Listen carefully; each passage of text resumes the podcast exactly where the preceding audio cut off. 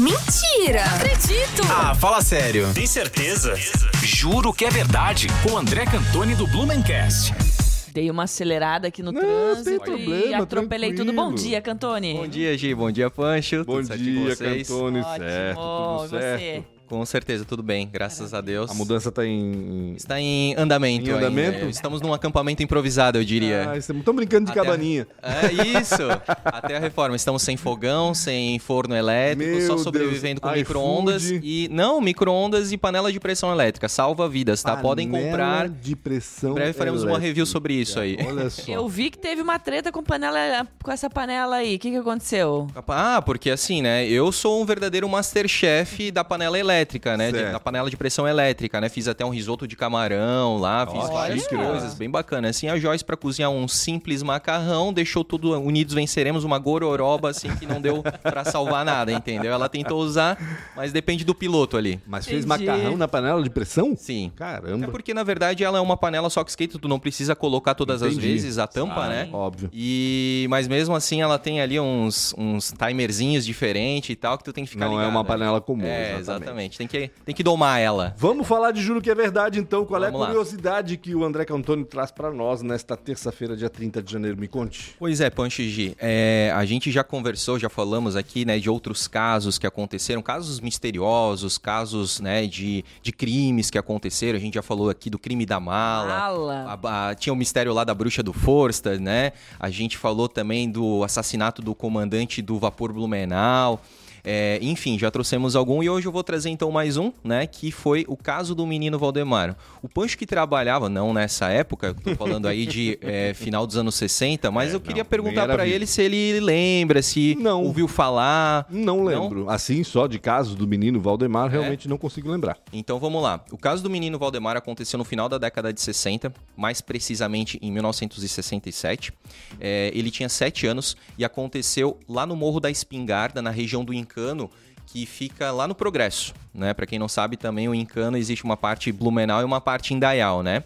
E aconteceu lá. O que, que aconteceu? Nesse dia, 18 de novembro de 1967, ele, é, o pai dele saiu para cortar palmito na mata, né? E a gente sabe que a- era uma longa distância, né? Naquela época, lá entre uma casa e a vegetação, a, a roça, né?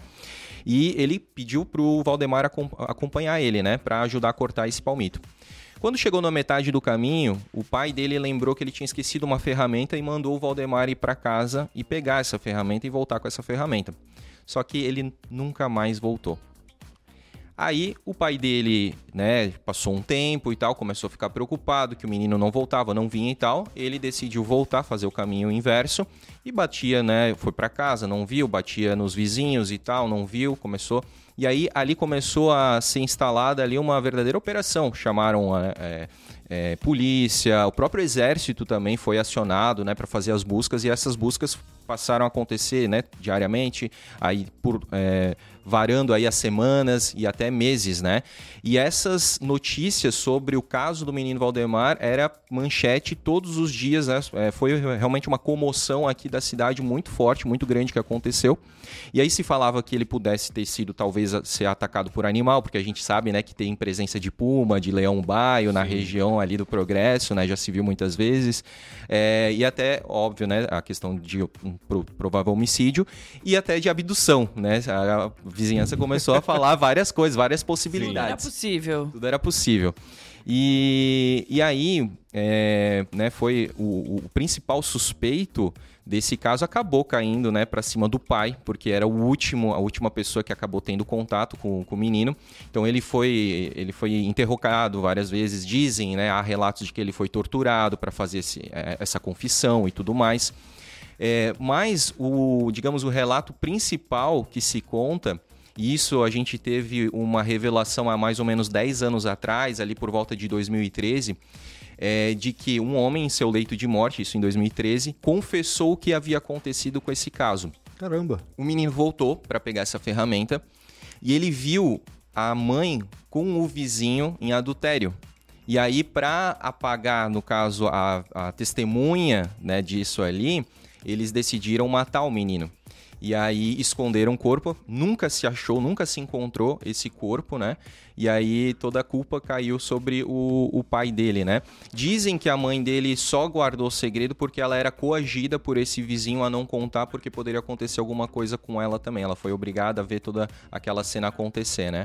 É, e esse vizinho, então, no caso, né, que foi o, assassina, o assassino. assassino é, confessou no seu leito de morte, ele escreveu isso tudo e tal, tem essas informações, assim, né? Então, esse é o caso do menino Valdemar, que abalou a, a cidade de Blumenau 1967 por muito tempo, e a gente né, retornou aí com essa história porque chocou, né? Foi um crime que chocou a cidade. A gente recentemente fez um, uma publicação lá no Blumencast e deu bastante repercussão. Até por isso, então, né, já sigam o Blumencast lá para mais histórias e curiosidades Sim. e mistérios a respeito disso. A gente fala muito sobre a gincana de Blumenau, uma equipe da Gincana de Blumenau fez um vídeo é, falando sobre, né, é, fazendo algumas reproduções ali é, sobre esse caso aí, que na época era a equipe de Neandertais, hoje não existe mais, né? Uhum. É, mas a, a, equipe fez esse, essa, de certa forma, homenagem aí ao menino Valdemar. Mas André, esse senhor que confessou no leito de morte, fez a carta e tal, ele disse onde ele colocou o corpo, o que, que ele fez, uh, enfim,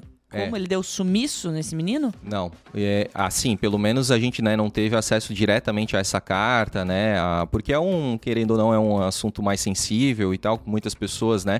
A, as pessoas lá da região do Progresso, do Morro da Espingarda, conhecem muito bem. Se você for da Nova Rússia para frente ali, todo mundo vai lembrar desse caso, né? Porque são famílias antigas que moram ali, né? uhum. né? São nativas de lá. Então, a, acabam sabendo, mas elas acabam não querendo falar muito para não se expor e tudo mais, né?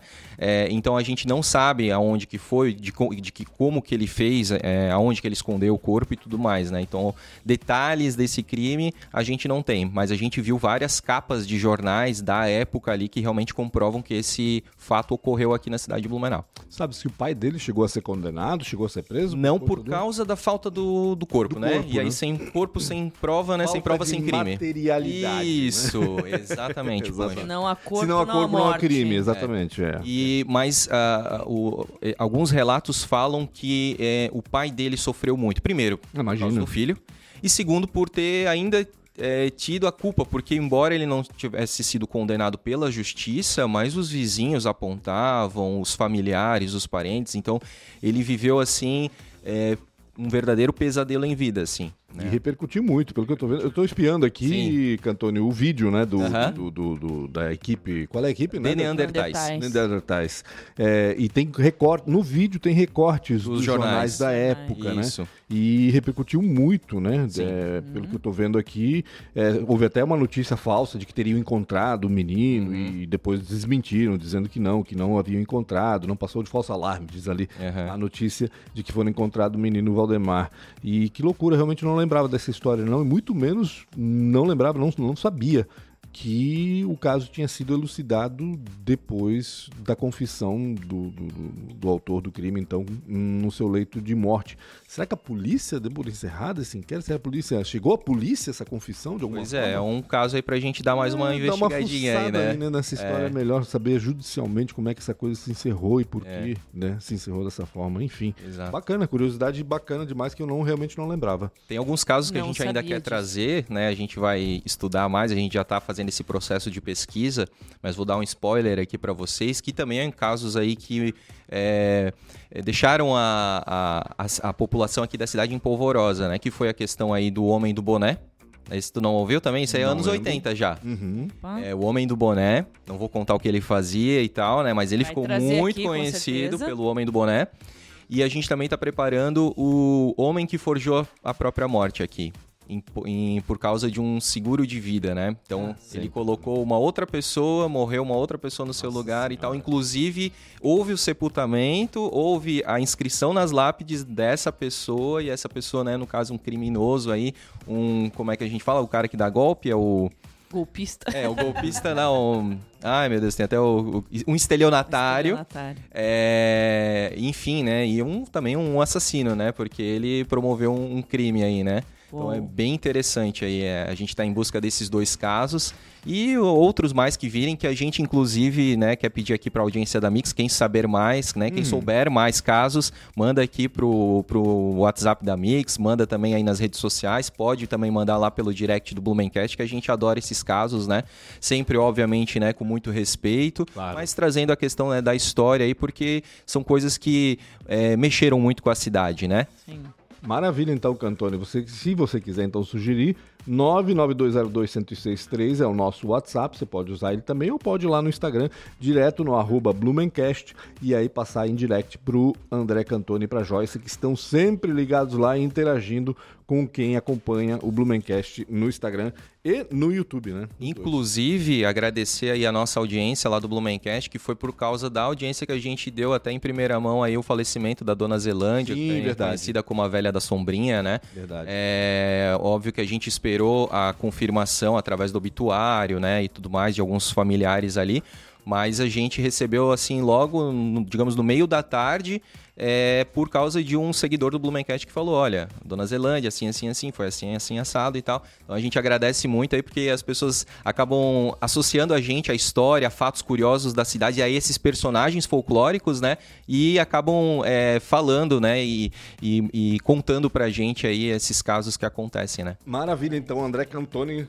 com o Juro que é Verdade, toda terça-feira aqui no finalzinho do jornal ele traz informações, traz curiosidades sobre a história de Blumenau aqui pra gente. Obrigado mais uma vez, Tamo junto, até terça que vem. terça que vem. Jornal da Mix. Oferecimento graduação EAD Uniaselv. Mais de 190 cursos a partir de R$ 99,00 mensais. Inscreva-se. Toyota agora é Barigui Tarpan. A sua concessionária Toyota para Blumenau e Rio do Sul. Para poupar ou investir no futuro é simples. Escolha a Cressol. E Cooper Super. Compre online em minhacoper.com.br. Mix!